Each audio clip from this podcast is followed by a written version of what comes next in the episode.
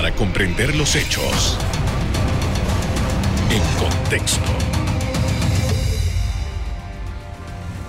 Muy buenas noches, sean todos bienvenidos y ahora para comprender las noticias las ponemos en contexto. En los próximos minutos hablaremos de la propuesta para recoger firmas para convocar a una asamblea constituyente paralela en Panamá. Para ello nos acompaña el abogado Carlos Ernesto González Ramírez, miembro del movimiento Panamá Decide. Buenas noches.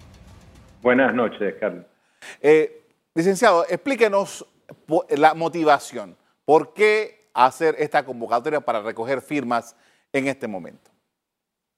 Bueno, yo creo que es evidente para toda la población que los órganos del Estado panameño no están funcionando como debieran funcionar. O sea, nosotros tenemos un descalabro de la República en su parte institucional. Eh, el Ejecutivo legisla, el Ejecutivo eh, enjuicia, eh, la Asamblea ejecuta y la Corte Suprema eh, guarda silencio o amplía los poderes del Ejecutivo. Hay una situación, honestamente, mm, de descalabro institucional que nos ha llevado a un callejón sin salida dentro del marco del sistema como lo tenemos hoy en día. Y eso es lo que hace que los panameños vivamos situaciones que no deberíamos de vivir, como por ejemplo que hay personas que en el día de hoy se levantaron sin agua en la churrera, o hay personas que se mueren porque no consiguen un cupo en los hospitales públicos, o no consiguen medicina, o que los corruptos se rían en nuestra cara por las calles y se rían de la cárcel. Es decir, nosotros tenemos un descalabro institucional. Y la única salida que tenemos dentro de la Constitución para salir de ese callejón sin salida en el que estamos es a través de una iniciativa ciudadana, es decir, a través de algo que no requiere de los poderes públicos para que se dé un cambio que tomamos los ciudadanos en nuestro poder. Y ese es un llamado a una asamblea constituyente por la vía de los ciudadanos llamando a la, asamblea constituyente recogiendo el 20% de la voluntad del padrón electoral. Es decir, necesitamos 581 mil firmas a favor de esa iniciativa para poder que lleguemos a llamar a una elección para elegir constituyente. Es decir, es una salida de los ciudadanos, para los ciudadanos, por los ciudadanos. y por eso nosotros, sí. Sí, usted, usted nos ha descrito algunos elementos que son cotidianos ya en nuestra vida eh, institucional en Panamá, estos, conflictos, estas situaciones que se dan entre instituciones del Estado. Eh, hay varios grupos que han salido a raíz de su pronunciamiento la semana pasada diciendo que debe presentarse antes de cualquier convocatoria un modelo de Estado que es el que se está proponiendo. ¿Cuál es su comentario sobre eso? Bueno, yo creo que cambian, eh, confunden los tiempos porque ahora mismo no se está proponiendo ningún modelo de Estado. Nosotros lo que estamos es buscando la oportunidad para que los ciudadanos podamos elegir una asamblea constituyente. Los que tienen que proponer un modelo de Estado son los que van a correr para constituyente. Nosotros no estamos corriendo para nada, ni estamos debatiendo poder, estamos tratando de servir de vehículo para que los ciudadanos tomemos control sobre la cosa pública y sobre los políticos. Pero el, quien va a ir a la Asamblea Constituyente, quien se postule como constituyente, es el que tiene que presentar su plan para ser constituyente. ¿Cuál es el Estado que él quiere o que esa persona quiere? Eso no nos compete a nosotros todavía. Obviamente, hay en nuestro grupo personas que tienen visiones, algunas iguales, otras disímiles, de qué debe decir una constitución nueva y cómo debemos organizarla. Pero ese es un proceso que debe hacerse cuando vayamos a la elección. Ahora mismo no sabemos si vamos a tener la elección. Lo único que estamos pidiendo es que nos acompañe en un esfuerzo ciudadano para poder tener la elección como una salida a la grave crisis institucional que estamos viviendo en Panamá. Y que es una salida de nosotros los ciudadanos, no de más nadie. Ah, desde ese punto de vista, eh, nosotros como agrupación sí vamos a tener alguna responsabilidad si se logran las 581 mil firmas para que ese proceso se haga de manera tal que se puedan elegir las mejores personas y no sea influido por mecanismos clientelares como los que vivimos en las elecciones regulares. Esta es una elección distinta. Eh, se eligen diputados convencionales provinciales, no son por los circuitos que conocemos. Y nosotros lo que pretendemos es presentarle una propuesta de reglamentación de esa elección al Tribunal Electoral, que es quien reglamenta ese proceso. Ah. Y esa va a ser nuestra, nuestra garantía al ciudadano de que nosotros vamos a insistir en un proceso en donde ciertas cosas se cumplan a efectos de que no se logre, de que los mejores puedan participar y puedan ganar en ese proceso electoral. como está redactado el asunto en la, en la Constitución, la constituyente paralela, es, un, es casi una proeza. Seis meses para conseguir 581 mil ah, firmas. Eh, ¿Cómo ustedes se sienten el ambiente para poder lograr esta posibilidad? Bueno, nosotros no hemos iniciado todavía el proceso y ya se ha registrado una gran cantidad de personas en nuestra página web queriendo contribuir al proceso. Ya llevamos más de 2.000 personas inscritas para eh, voluntariadas para eh, buscar más firmas. Ahora, el, lo fundamental aquí y una de las razones por las cuales no hemos comenzado a buscar firmas, no le hemos presentado la documentación al Tribunal Electoral, es que uno, tenemos que estar bien organizados y dos, debemos de comenzar a más tardar en abril para poder lograr una constitución antes de que se den las próximas elecciones. Eh, y también y e, este es el tema más importante, estamos en conversaciones con el Tribunal Electoral para lograr que se eh, utilicen otras tecnologías adicionales a las que ya tiene el Tribunal Electoral para registrar las firmas. Eh, y estamos bastante seguros de que la tecnología, como la tecnología existe, eh, se puede lograr hacer de manera segura para el Tribunal Electoral la utilización de esas otras tecnologías. Y si eso lo aprueba el Tribunal, va a ser mucho más fácil obtener las firmas que de la manera tradicional. Especialmente en medio de una pandemia, que no podemos estar eh, teniendo contacto directo y no debemos de promover el contacto directo de las personas, sino buscar medios tecnológicos que nos permitan sobrepasar ese problema. Con esto vamos a hacer una primera pausa para comerciales. Al regreso seguimos en el análisis de la convocatoria a una asamblea constituyente paralela. Ya volvemos.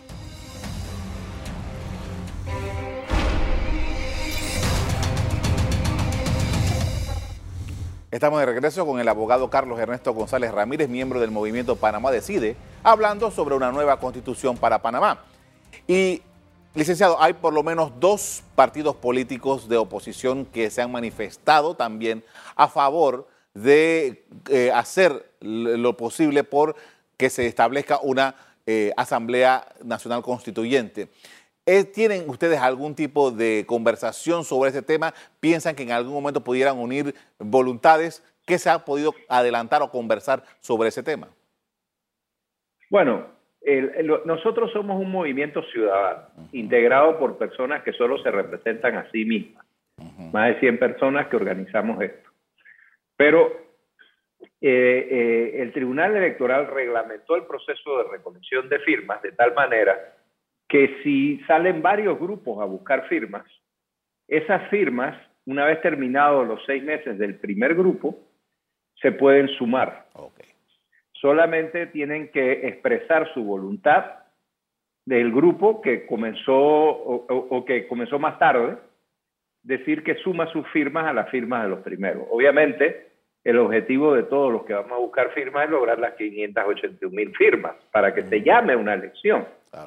Nosotros, como movimiento, sumaríamos las firmas a la de los partidos políticos si ese fuera el caso en que nosotros comencemos después de ellos. Y esperamos que ellos hagan lo propio. Es decir, cada uno busca la firma y logramos de esa manera eh, eh, las 581 mil firmas en un periodo de seis meses. Ahora, tomando en consideración el momento político, eh, porque esto es política pura y dura, nosotros tuvimos un escenario en el 2019, el candidato ganador de las elecciones, que es el actual presidente, Laurentino Cortizo, hizo un, trato, por llamarlo de una manera, con la Concertación Nacional, presentó un proyecto, al final en la Asamblea eso fracasó, pero él prometió que si eso fracasaba, eventualmente iba a llamar a una Asamblea Constituyente. Esto está, al menos en, palabra, está en, el tapete. ¿Cómo ustedes ven esto? Que eventualmente el gobierno pueda salir con que ellos van a hacer su propia convocatoria. Bueno, yo, nosotros no nos oponemos a que lo hagan. El objetivo es que se llame a la elección. Eso es lo que estamos haciendo. Sin embargo, lo hemos iniciado desde la iniciativa ciudadana porque no vemos desde las instancias de poder ninguna voluntad de hacer eso. A pesar de que, en efecto, el presidente, esa fue su promesa de campaña. Si no pasaba la reforma, llamaba a una constituyente. El presidente ha dicho que no se opone al proceso en que estamos, eh, y que ese es un proceso democrático, me parece muy bien que haya dicho eso. Nosotros, en efecto, eh, eh, no vemos mal si el presidente logra convocar una constituyente. Recuerde que el presidente no la convoca él solo. Él tiene que ir a pedírselo a la Asamblea. Y requiere una mayoría de votos en la Asamblea para poderlo hacer. O sea que si el presidente lo expresa y logra la mayoría de votos, es bueno, eh, se elimina la necesidad de recoger las 581 mil firmas y entonces viene la etapa de la que hablamos al principio, viene la etapa de cuál es la propuesta que tienen los convencionales para su visión del Estado panameño, ¿no?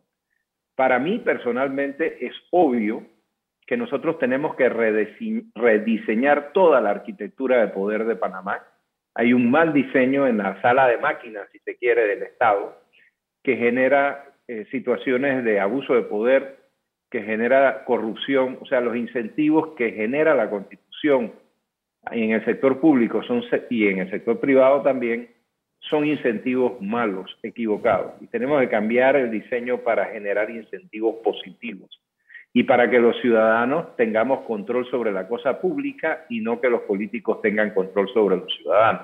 Son dos cosas fundamentales en mi opinión. Eso, estamos hablando ya de filosofía pura eh, constituyente, ¿no?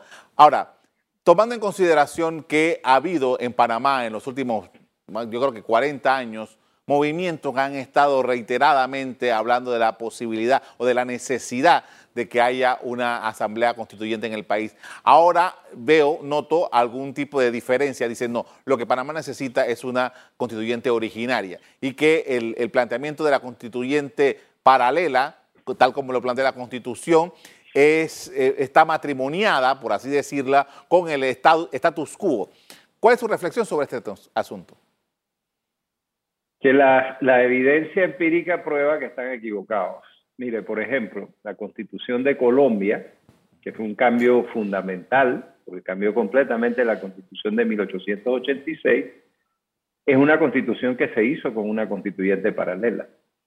El proceso constitucional que se está haciendo en Chile es un proceso constitucional basado en normas casi que idénticas a las nuestras, en donde la, la constituyente que se va a elegir no puede tocar los poderes constituidos. Hay varias constituciones que tienen eh, eh, salidas similares. La tiene la, constitución de Guatemala, por ejemplo, eh, y otras más.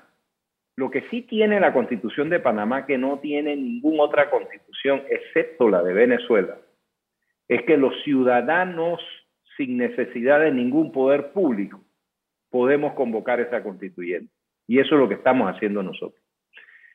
La diferencia entre una originaria y una paralela es que la paralela tiene una salida constitucional, tiene una vía donde los ciudadanos tenemos la iniciativa. Una constituyente originaria solamente se va a dar bajo dos opciones, o una revolución, y no estoy viendo a ninguno de los que están pidiendo la constituyente originaria armándose para iniciar una revolución, o un acuerdo con los poderes del Estado es decir, que el presidente o la asamblea decidan llamar a una constituyente originaria. Eh, entonces, son situaciones en donde los ciudadanos no tenemos control, sino que el control lo tienen los poderes constituidos. Esa es la gran ventaja con la constituyente que tenemos nosotros en Panamá eh, como un método bastante único en el mundo, en donde los ciudadanos tenemos el poder de decidir. Debo decirle también que han habido dos intentos previos de lograr esto sin poder eh, recoger la firma. Y lo curioso es que los dos intentos previos se llevaron a cabo por algunos de los que dicen hoy que no están de acuerdo con que se haga la constituyente paralela porque dicen que es de lelos. Y yo no, no, no logro comprender la lógica porque en el pasado lo hicieron ellos. Por esto vamos a hacer otra pausa para comerciales. Al regreso seguimos poniendo en contexto el proceso de conformación de una asamblea constituyente paralela. Ya volvemos.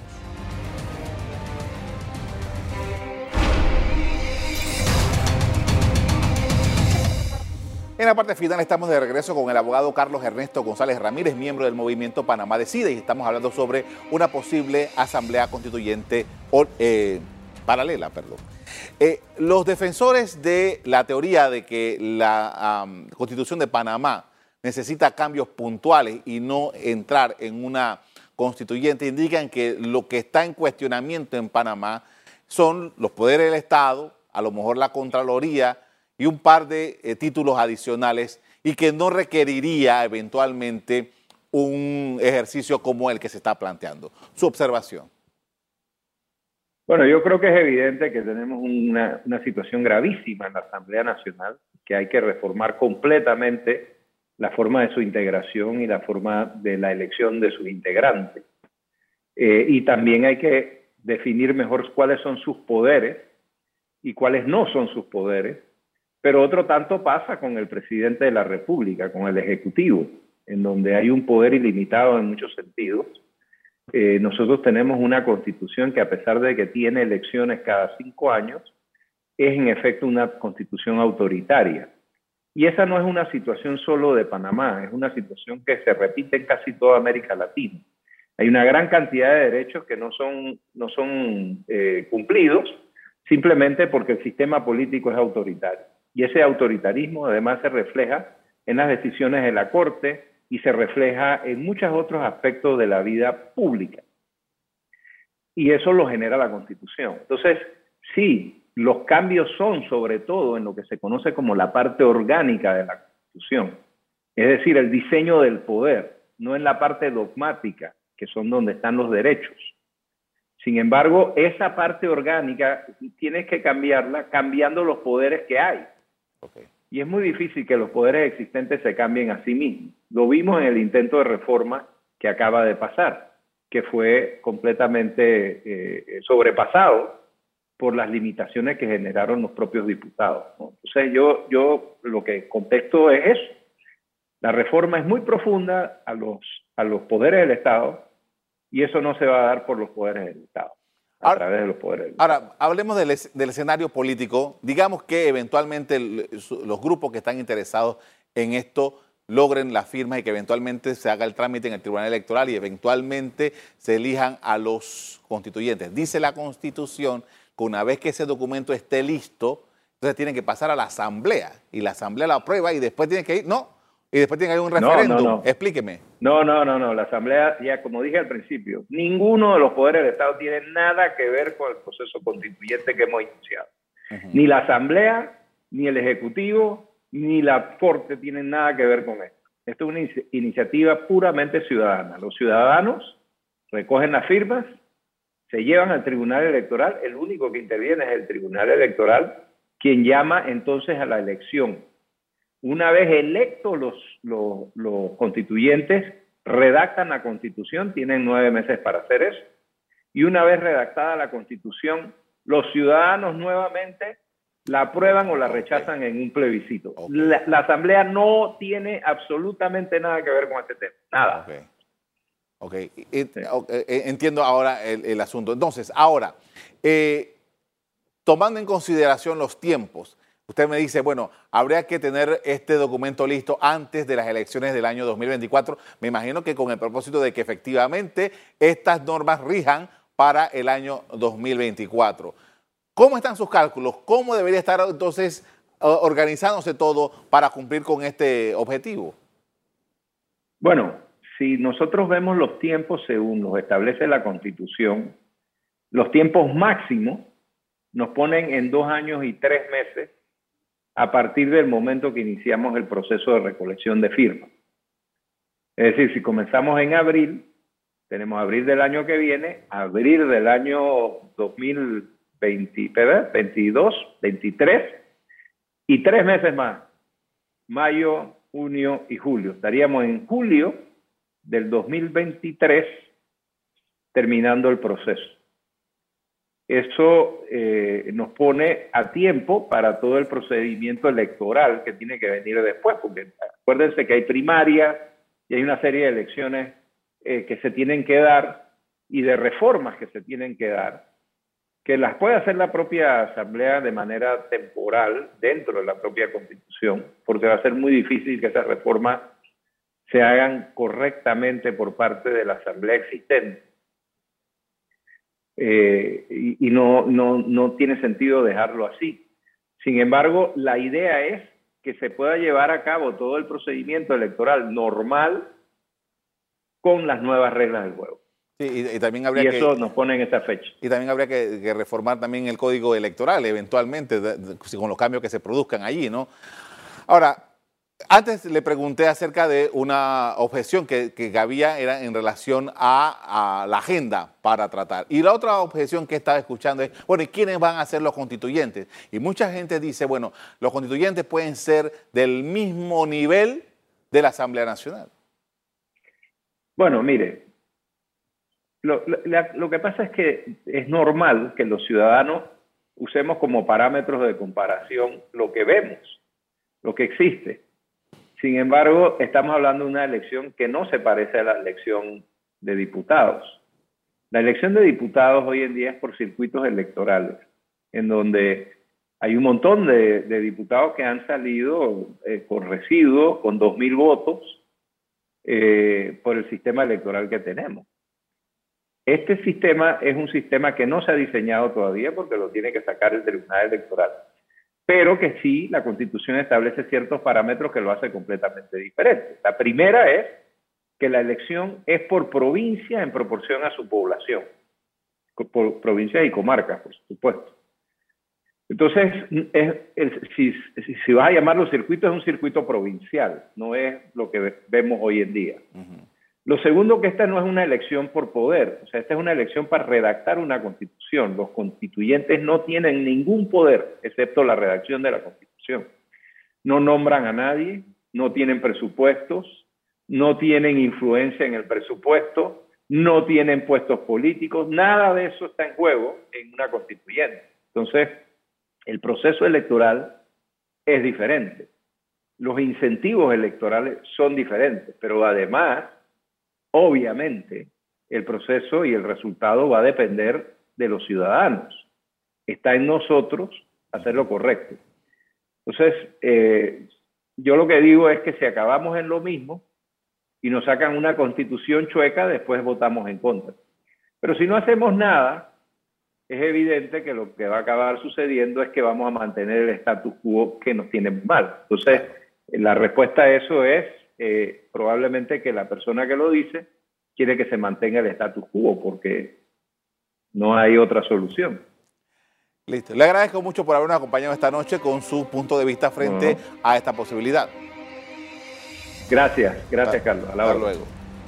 En 2019 la Asamblea Nacional fracasó en un intento del gobierno de Laurentino Cortizo de modificar parcialmente la constitución política de la República. Al presentar los cambios, Cortizo anunció que si ese ejercicio no avanzaba, convocaría a una asamblea constituyente paralela, cosa que hasta el momento no ha ocurrido. Hasta aquí el programa de hoy. A ustedes les doy las gracias por acompañarnos y les recuerdo que si quieren volver a ver este programa, búsquenlo en el BOD de Cable Onda en locales, Canal ECO. Me despido invitándolos a que continúen disfrutando de nuestra programación. Buenas noches.